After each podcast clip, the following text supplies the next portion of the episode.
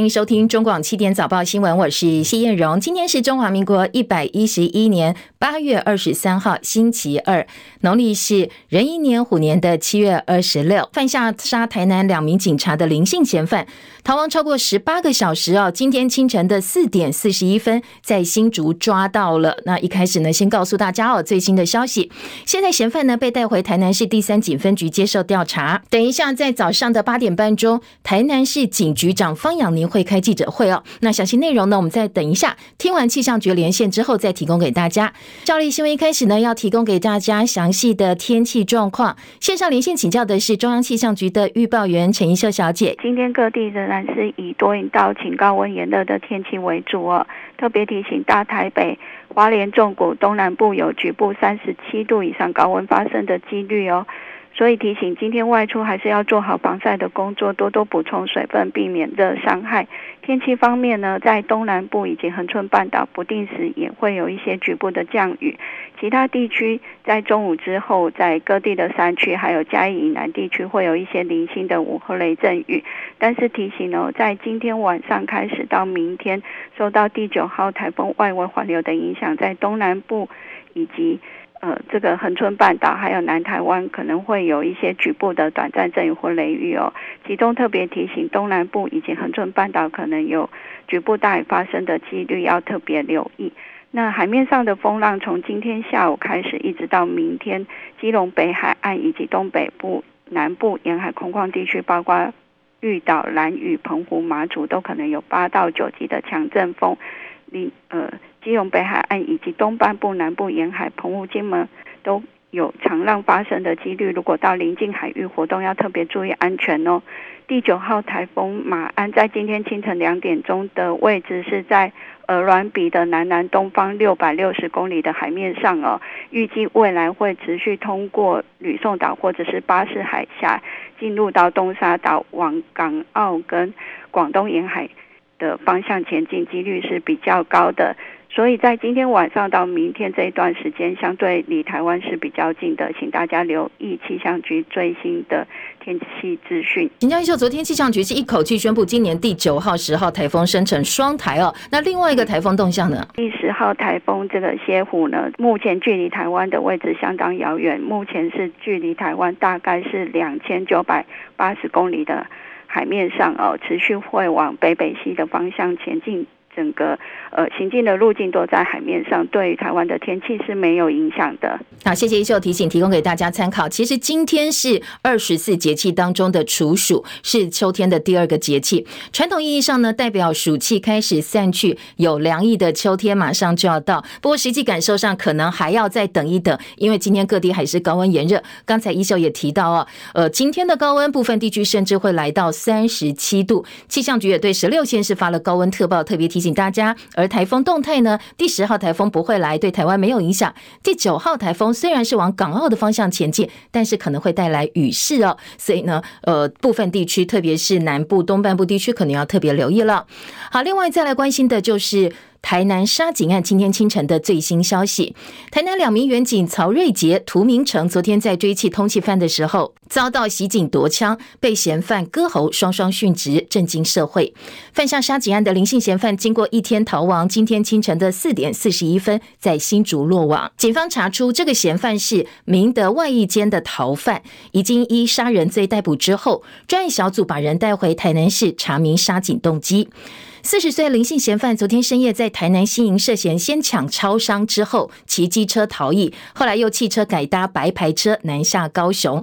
为了避开警方追捕，在今天凌晨将近一点钟，在高雄九如路交流道下了白牌车，试图要躲开路口的监视器，然后走骑楼到交流道旁边的核心客运北上，在新竹遭到警方逮捕。今天清晨四点四十一分，台南警方配合新竹警方在核心客运车站逮捕了林姓嫌犯，查扣。后警枪跟子弹，现场呢也找到了警用手枪。本来警用配枪是子弹二十四颗，在现场开了六颗之后呢，还有十八颗，其中一颗已经上膛了。而台南市警第二分局民权派出所员警涂明成、曹瑞杰遇袭身亡，地检署初步相验，这两个人身上有多处的刀伤还有锐器伤，详细死因有待进一步解剖鉴定。内政部长徐国勇昨天透露，家属是拒绝法医做遗体相验，所以这方面呢是尊重家属，同时会跟检察官进一步沟通。警方昨天公布了行车记录器的画面显示。死亡的远景涂明成死前曾经跟歹徒在车前地上搏斗，两个人在地上扭打成一团，而被歹徒从后方勒颈。当时警枪被歹徒抢夺在前了，我，不过呢，现场可以看得出来，远景还是奋力抵抗。台南发生重大袭警案之后，两名员警殉职。本来锁定的主嫌，并不是今天清晨落网的林姓嫌犯，而是另外一位陈姓通缉犯。因为警察先对外公布了他的相关资料，也发布通缉说要全面追缉，所以这名嫌犯很紧张。昨天晚间主动向警方投案，他不断喊冤说不是我做的。嫌犯拒绝夜间侦讯，这一名陈姓通缉犯昨天晚间呢是没有接受警方的进一步调查，他只否认犯案。而台南市第三分局的欧祖明局长也表示，还没有完全排除他的涉案，今天会做进一步的比对厘清。我们原先锁定一名可疑嫌犯，啊，在晚上有到案，那因为是夜间的习关系，我们做了有夜间的障碍问题，所以相关的一个询问部分的话，啊，我们等明天早上哦做相关一个询问以后，再针对他所说的部分的话，去做一些比对跟验证。在林姓嫌犯清晨落网之后，这一名陈呃昨天晚间主动投案的陈姓通缉犯，到底是不是被冤枉的，有待警方进一步调查。媒体报道说，在袭警案发生之后，办案人员在殉职员警的警用小电脑里面，最后一笔查询的资料显示的就是啊，昨天晚上主动投案的这名陈姓嫌犯，所以呢，把他列为是通缉对象。不过，其实专业小组昨天检视了警车的行车记录器之后，也发现，呃，这名嫌犯。跟现场拍到凶手体型其实不太一样，那现场嫌犯比较瘦弱，所以当时就怀疑嫌犯可能不是这个陈姓通缉犯，还有别人。但是到目前为止，还没有完全排除陈姓嫌犯涉案的可能性。台南两名员警被歹徒杀害，内政部长徐国勇、警政署长黄明昭昨天搭高铁南下台南。徐国勇受访的时候一度哽咽，表示这歹徒天理不容，人神共愤。他也请警察哦，接下来在缉凶过程当中，如果遇到反抗的话，要更大胆用枪。对于这一些杀害警察，天理不容，人神共愤，警政署务必立即缉凶。现在的。这个杀警的嫌犯还拥有枪械，所以我也请我们警政署要责成我们所有的警察同仁们，在缉凶的时候要注意自身的安全，遇有反抗，我们大胆使用枪械，绝不客气。立法院长游锡坤更震怒，表示他个人是反对死刑的，不过杀警一定要判死刑。他说：“我是反对判死刑，但是像这样一定要判死刑的，不应该杀警察。”好，这段话意外成为网络热议焦点。一个是身为立法院长公然表态，这个个案要判死刑是否适当？第二个，平常反对呃判死刑，是因为没有杀到自己人吗？如果说现在说杀警察很严重要判死刑的话，那杀其他人就可以免死吗？大家都有家人父母哦，叫其他国人情何以堪？而知名的法医高大成也在脸书暗酸说，非得要杀到自己人才说反对死刑，这个个案要判死，那其他个案呢？做了三十多年法医的高大成，他个人是反对废除死刑的。他认为杀任何一个人，一旦罪证确凿，不管什么样的理由，都应该判死，除了正当防卫之外。他说这样才能够吓阻类似的犯罪行呃类似的犯罪行为再度发生。而名嘴陈慧文也搬出了十七年前汐止杀警案作为例子。他说这个例子哦，拖了十多年还没有执行枪决，你就算判死了，没有执行有什么用呢？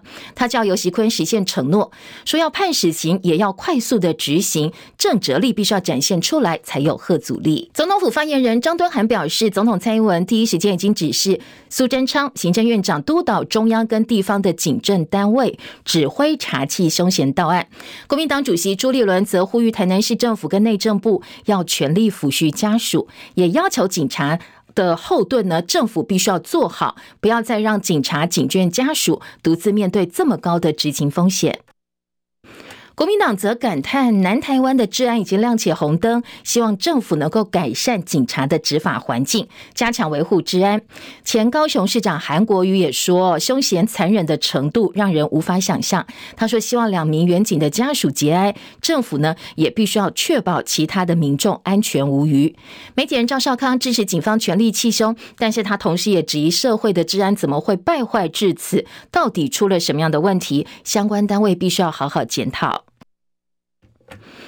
内政部会从优抚恤殉职的员警，经过人事单位初步估算，比较资浅的曹姓员警，他的家属呢可以领到两千八百万到三千万的抚恤金；而比较资深的这名员警，三十六岁涂姓员警，他的家属可以领到两千九百万到三千一百万不等的抚恤金。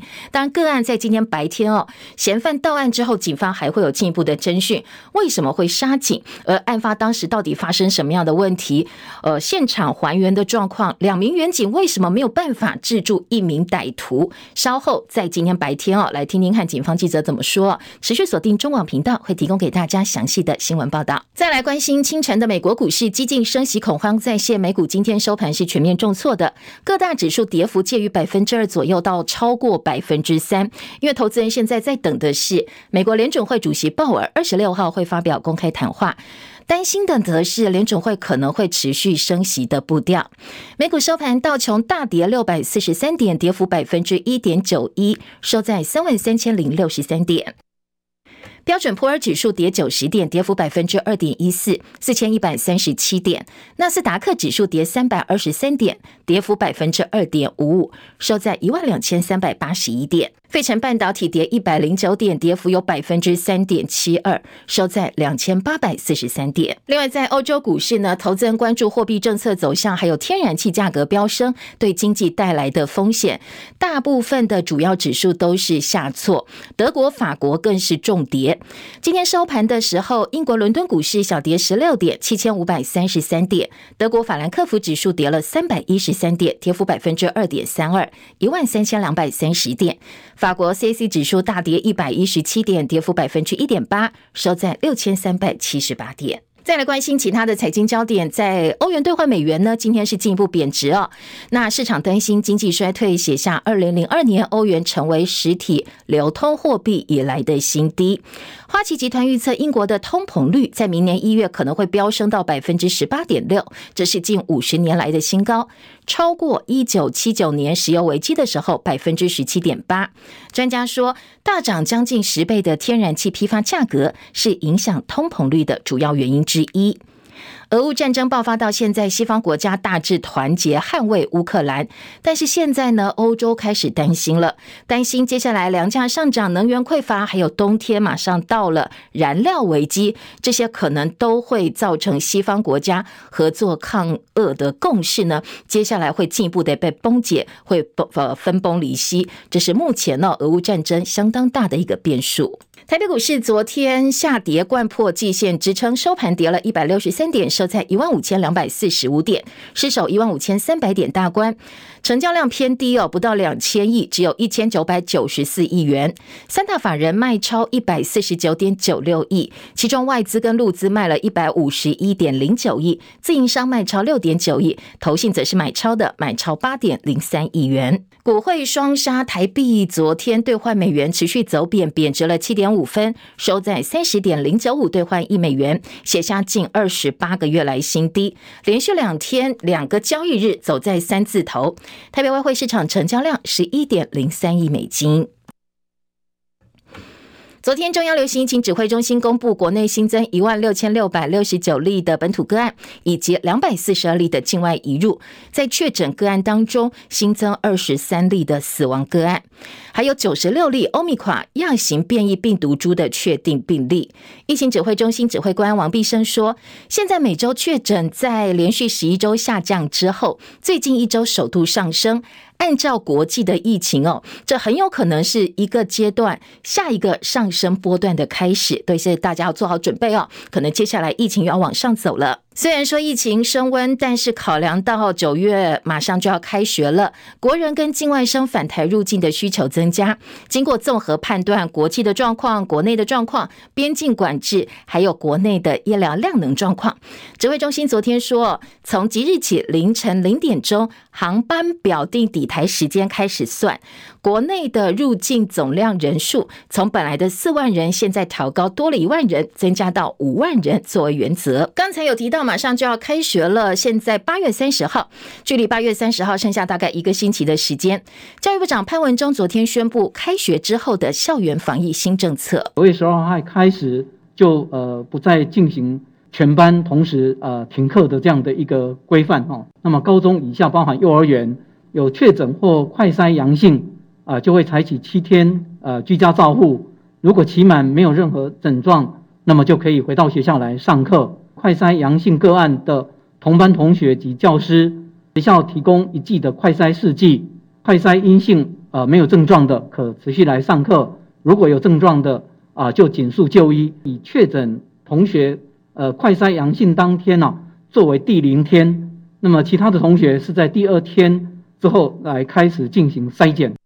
好，九月十二号开始不再一人确诊，全班停课。那在确诊者出现的第二天，全班同学就快筛了。那快筛如果是阴性的话，就可以照常上课。不过八月三十号就要开学，所以呢，开学的防疫政策分两段，在十二号之前维持旧制，一个人确诊，全班停课三天。但是在十二号之后，就开始用快筛来取代隔离，要取代在家里呃上课或者是停课的政策。提醒家长跟学生特别注意。去年五月本土疫情爆发，机组人员检疫制度在四月改为三加十一，引起相当多讨论。监察院调查认为，中央流行疫情指挥中心的防疫检疫措施从五加九调整为三加十一，虽然是有所本，但是没有详细对外说明。他说，卫福部这部分应该要检讨改进。但是国民党质疑说，三加十一造成台湾这么大的伤害，连一个纠正都没有。他说，这个报告让国人不会再相信监察院，监察院可以关门了。国民党台北市。长参选人蒋万安连日猛攻卫福部，用密件的方式封存疫苗采购合约内容。昨天竞选总部批评哦，蒋万安在立法院调阅这些采购资料的时候，还特别去看，但是包括单价、数量这些采购资料。呃，重要的数字呢，部分通通被涂黑了，所以质疑这叫黑箱。中央流行疫情指挥中心指挥官王必胜跟民进党台北市长参选人陈时中昨天回应口径一致，表示所谓三十年指的是。公文的保存期，而不是列为国家机密三十年。王必胜昨天早上先开了记者会，公布国内到目前为止采购疫苗，说呢平均一剂花了七百六十五块钱。昨天下午又在例行记者会上补充，这个价格是纯算买疫苗的钱，不包括运输、冷链、营销等等成本。而立委批评疫苗采购合约内容被封存三十年，关键资料被涂黑，有调阅等于没调阅，因为都看不到哦。王必胜也做了回应。那这三十年指的是保存期限，好，那我自己认为比较合理的部分，它的这个密应该是合约，好，合约到了可以这个公开的时候签这个合约，所以这个部分是必须要遮蔽，调阅的内容都有在那里做充分的讨论。然后才下去实施的，有参加的委员，他们应该都相当清楚。好，他特别强调说，哎，这个东西呢是保密合约，当然陈时中的说法也是一样的。这是一个乱讲的话嘛，是保存三十年呐，不是说不得公开三十年。好，是保存，而是不是不能公开哦？但是另外两位台北市长参选人，包括国民党提名的蒋万安，还有副市长现任台北市副市长民众党提名的黄珊珊都不以为然。陈时中出来刻意的混淆视听，请他即刻的公布，否则大家认为这当中到底有什么不可告人的秘密？不要再玩文字游戏了，这大家不是傻瓜，是王必胜泄密吗？还是陈时中说谎？大家要不要先厘清一下？蓝英另外质疑说，民进党台北市长参选人陈时中竟然可以指挥中央流行疫情指挥中心为他的竞选护航，说这是指挥中心哦护航陈时中。按照国家机密保护法，绝对机密的年限列为三十年，档案法则是明定，国家档案最晚必须在三十年之内开放应用，所以现在形成朝野对三十年各自表述。国民党立院党团总召曾明宗昨天质疑的是，保密跟保存不一样，不应该混为一谈。采购合约的保密期到底是多久？希望指挥中心能够交代清楚。国民党副秘副主席夏立言。他们预计哦，二十五号会抵达上海，二十六号跟上海台商座谈，同时参叙。到底在整个期间会不会会见国台办主任刘杰一，备受各界关注。有国内报道说，夏立言二十六号会见刘杰一。随团的国民党大陆部主任林祖嘉昨天说，这个是假新闻。但是国民党表示，他们没有特别的要求安排，因为此行没有政治目的，所以呢，二十六号会见特定的陆方官员并不是事实。不过，也有上海台商透露说，已经收到上海台办的消息，邀请台协干部跟夏立言在二十六号举行研讨会跟午宴，而且现场会有国台办跟上海政府人士参加。刘结一会不会出席？哦，现在不知道。国台办昨天晚间的回应是，国民党副主席率团访问这个中国大陆，中共中央台办、国台办和访问团来交流交往，这些都是理所应当的事。所以现在国民党方面是否认的，但是呢，国台办是暧昧不明的，而绿营人士则说对，就是哦，这个夏立言会跟刘结一见面。蓝营呢部分的民代跟地方则希望在见面没关系，见面过程希望能够当面表达我们台湾人民对于中共军演的不满跟抗议。台北市长柯文哲昨天到市议会做专案报告，被民进党台北市议员简书培批评说他不懂中国跟中华民国的定义，接下来怎么选中华民国总统？而柯文哲不甘示弱，也反呛回去。啊，人家讲说两岸都是中国人这件事情，你同意吗？他讲他的，我跟你讲哦，看你那个中国人的定义是什么？中国的定义就是中华人民共和国。哦，那是你的定义啊。所以呢，你的定义是什么？哇，中国人如果是指华人文化圈哦，那所以柯文哲，你的中国定义是什么？我的中国定义是，你是要讲文化的，还是讲经济的，还是讲我讲政治？政治。如果中国那是中华人民共和国，那大家的。我告诉你，你如果连中国的定义跟中华民国的定义都搞不清楚，你凭什么选中华民国总统？你身为中华民国的首都，你搞不清楚这件事情。那我懂不懂是你评断的吗？就是我评断的。那你的水准不够，没有办法评断哦。你的水准还不够。好，其实双方一开始激烈争吵的开端是为了双城论坛哦，所以在激烈交锋之后，为了中国的定义吵得不可开交。有越来越多亚洲国家也跟我们一样，发现当地是有呃柬埔寨当地是有人蛇集团的，他们民众被诱骗进入柬埔寨的打工陷阱，所以越南也发现了境内诱骗民众打工的问题相当严重。现在越南要求柬埔寨必须要妥善处理境内。越来越严重的人口贩运案件，叶博弈的报道。综合越南媒体报道，有大约四十二名疑似被骗到柬埔寨打黑工的民众，宁可游泳也要逃回越南。过程中还有一名十六岁的少年不幸身亡，另外有一个人被抓回去，只有四十个人幸运逃回越南。根据一名成功逃出的越南民众表示，他们在柬埔寨遭到极不人道的对待，不是从事网络诈骗，就是要在赌场里面当把风或是招待等不堪的工作。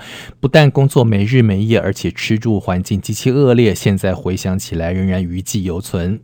据顺利逃出的越南民众表示，目前还有超过两千名越南劳工在柬埔寨的赌场当中非法打工。越南外交部发言人黎世秋恒表示，越南政府已经要求越南驻柬埔寨代表机构与当地有关部门联系，要求柬埔寨必须正视国内人蛇集团与非法诱骗外国人入境打黑工的情况，也要求柬埔寨必须协助寻找仍然失联的越南民众，并且必须妥善保护越南民众在柬埔寨的安全。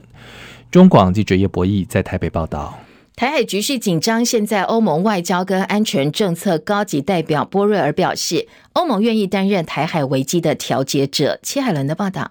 美国众议院议长裴洛西月初访问台湾之后，中共在台湾周边大规模军演，局势紧张，引发了国际关注。欧盟外交和安全政策高级代表波瑞尔说，欧盟愿意调解台海危机。他提到台湾的重要性时指出，台湾生产了全球七成的半导体、九成的高科技半导体，但台湾不是联合国成员，不被承认是一个国家，因此我们保持战略模糊性。根据南华早报报道，波瑞尔是在西班牙北部桑坦德一场论坛演说中。表示欧盟正在试图担任台海局势的调解人。他说，严重关切佩洛西访台之后的台海局势，所有人都试图避免直接对抗中国。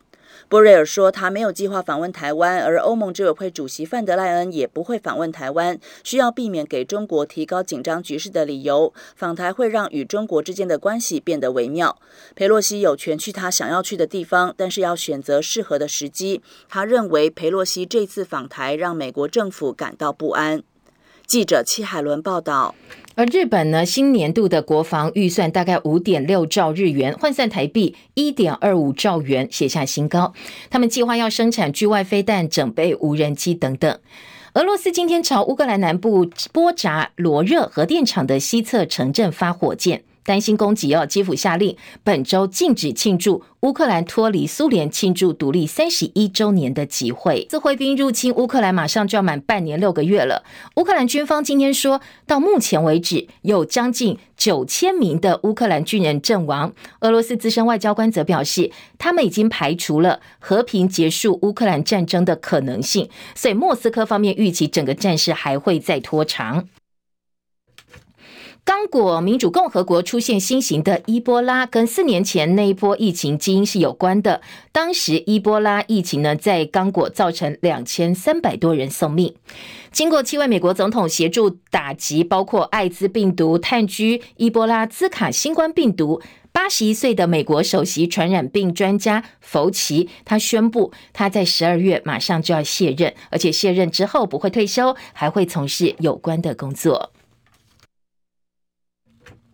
台中有一名女子呢，她在上周出面指控，二十五年前她读某知名国中自优班的时候，被班上的黄姓导师长期性侵，地点包括班级的教室。保健室还有校史室等等，现在呃，这个老师性侵他的老师摇身变成某国中南屯某国中的校长，这个女生担心会有其他人受害，所以在人本基金会还有议员陪同之下现身控诉。副市长令狐荣达表示，现在已经成立调查小组，把这个被指控的校长已经暂时停职了，而且暂缓他的退休申请。艺人四十七岁林志颖上个月二十二号开他自己的特斯拉，在桃园发生严重的自撞车祸起火，当时副驾驶座的他的儿子没有大碍，不过呢，林志颖伤的蛮重的，在林口长庚治疗，已经动完了手部跟颜面两阶段手术。他的太太陈若仪先前在 IG 的限时动态上抛出了一张照片，是他握着躺在病床上的林志颖的照片，看起来一切都往好的方向走。不过就在住院满一天一个月的昨天哦，林志颖被指他的颜面手术在手术之后情况恶化，完全没有办法吃东西，暂时只能够靠鼻胃管的方式灌进流质的食物。对此，林志颖的工作室表示谢谢各界的关心。现在林志颖在休养当中，暂时不做相关的回应。所以对于这些外传他的病况跟现况，没有回应也没有否认。有一份刊登在国际营养学杂志的研究发现，你身上肥肉长的一方，可能跟睡眠时间的长短有关系。这个研究说，在考量到社会人口学的特征、生活方式和病症，还有你使用的药物之后，每天睡眠如果不足七小时者，跟每天睡眠时够时间足够七到九小时的人相比，他的躯干、手臂跟腿部的脂肪质量指数都比较高。但是如果呢，你是跟每天睡眠时间超过九小时者相比，胳膊跟大腿的粗细就没有明显差异了。所以呢，在各个部位的脂肪含量，男性跟女性观察的结果都是差不多的。但是缺乏睡眠的女性，她们的手臂脂房明显的比其他人多很多，就是质量是比较高的，明显可见。所以呢，这份研究推测哦，说睡眠不足七小时的人，他在身体上显示出来，包括大腿或者是手臂，可能会比睡眠充足者更粗大。那提供给大家参考啊，要睡够。好，另外在体育焦点部分呢，LLB 世界青少棒锦标赛，我们是由台中市中山国中组成了中华代表队。昨天靠着投手方少奇七局六 K，加上全队敲出十支安打，最后是七比一打败美国组的冠军西南区德州队。继二零一八年之后，也是再度夺下冠军。这是台湾球队过去十一届第八次哦，在这项比赛拿下了冠军。中广早报新闻。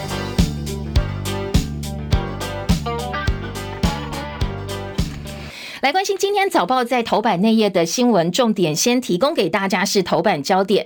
台南袭警案哦，造成两名员警受伤，是昨天呃几乎是一整个白天各个电子媒体持续关注的新闻重点。今天包括联合报、自由时报也都在头版头条做了大标题的报道。呃，中国时报呢，今天则是头版下半版面，内页三报都是用三版来做整个版面哦，分析这一场袭警案。不过当然，今天清晨最新的消息呢，早报是没有 follow 到的。这个台南的袭警案原呃嫌犯林姓嫌犯已经被抓到，昨天晚上传出的陈姓通缉犯，现在可能研判不是真正的凶手，而林姓嫌犯呢，他是明德外役间的逃犯，已经被以杀人罪逮捕。今天白天呃，在警方部分八点半钟会开记者会来进一步说明。好，这是。今天清晨四点四十一分抓到嫌犯之后的最新进度，当然早报没有跟上哦，因为要截稿，所以在大概今天凌晨就截稿了。那今天早办早早报焦点都是昨天案发整个过程，还有现在呢，呃，大家对于为什么发生这么重大袭警案的各种检讨。今年《中国时报》头版头条则是疫苗采购合约跟价格，呃，到底有没有所谓的不可告人之事？当然，中时的报道方向是质疑的，引用蓝营方面的说法，说呢，指挥中心跟陈时中的说法现在互相呼应，所以呢，蒋万安办公室竞办竞选办公室质疑说，指挥中心在护航陈时中。其实，指挥中心跟陈时中应该也是命运共同体哦。今天在呃《中国时报》做了相当大篇幅的报道，防疫规范。联合报头版。